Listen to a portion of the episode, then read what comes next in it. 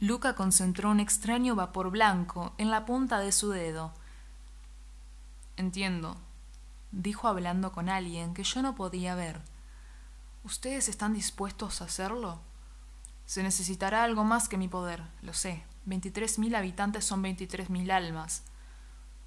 Será más que suficiente para lograrlo. Solo espero que mi cuerpo no se desbarate antes. Luca, añadí, me estás asustando. ¿Qué pasa? Moira, acotó. Ahora entiendo por qué los dioses están destinados a perder todas y cada una de las batallas contra los hombres. Nosotros no podemos ver la infinidad de dimensiones que ustedes doblegan, pero aún así, hoy se han congregado veintitrés mil almas para darte una lección que no olvidarás jamás. ¿Qué decís, miserable humano? gritó. Digo que los dioses subestiman el poder de los hombres cuando éstos están juntos.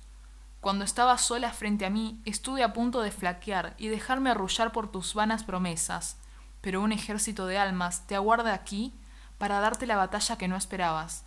Y quizás solo sea un adolescente, un tonto soñador, dirán muchos. Tal vez yo no pueda conocer el amor ni mucho menos la felicidad de una vida larga y plena, pero estar aquí y ahora es el acto de amor más grande que podré presenciar.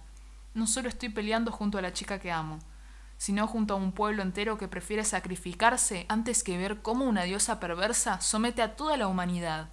Y eso es lo que ustedes, los dioses, jamás podrán comprender, el valor del sacrificio, el amor por el prójimo, el amor por el prójimo, hacer cosas por personas que apenas conocemos, pero que de algún modo calaron hondo en nuestro corazón. No tengo miedo de este día, más bien lo presencio con orgullo. Aquí y ahora tendrás tu final. Luca. exclamé. Por Dios, ¿qué vas a hacer? Perdóname, mía. Tenías razón en algo. Yo no tengo lo necesario para ser tu guardián, pero sí para acabar con ella. Lamento dejar el puesto nuevamente vacante, y lamento no ser como él para poder estar a tu lado. Luca, agregué, con lágrimas en los ojos.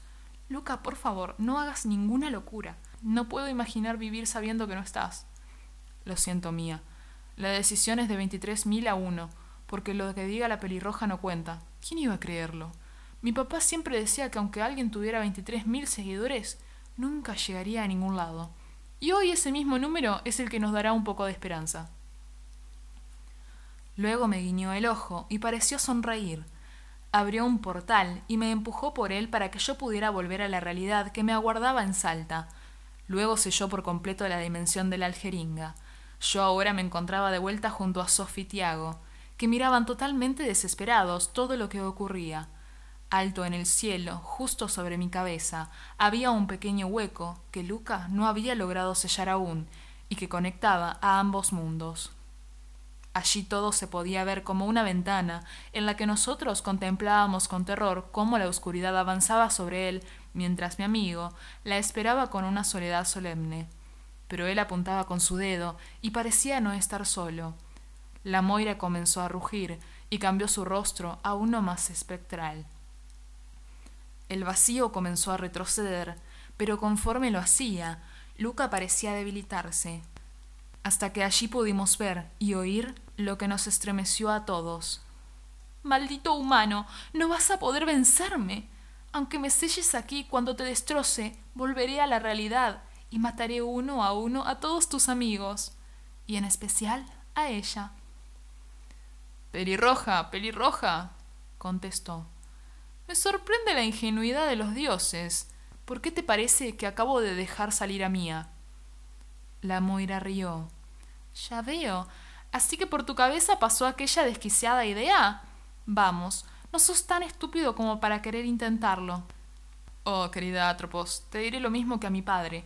No solo que no soy tan estúpido como para querer intentarlo, sino que cuento con el aval de otros veintitrés mil idiotas.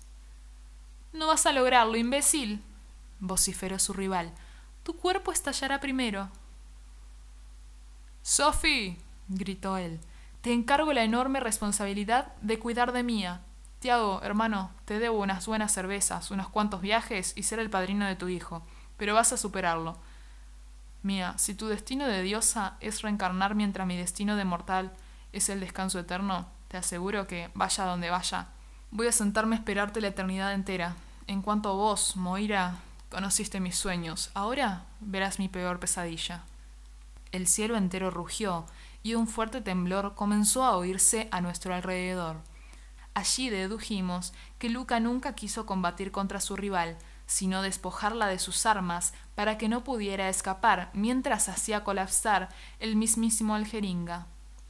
El cielo se tornó rojizo y un centenar de rayos cayeron muy cerca de nosotros.